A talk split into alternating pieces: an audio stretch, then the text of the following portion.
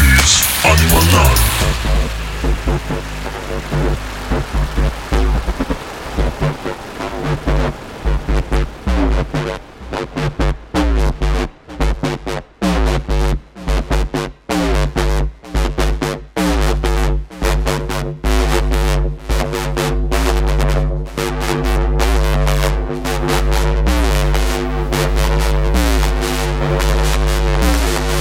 This is my life.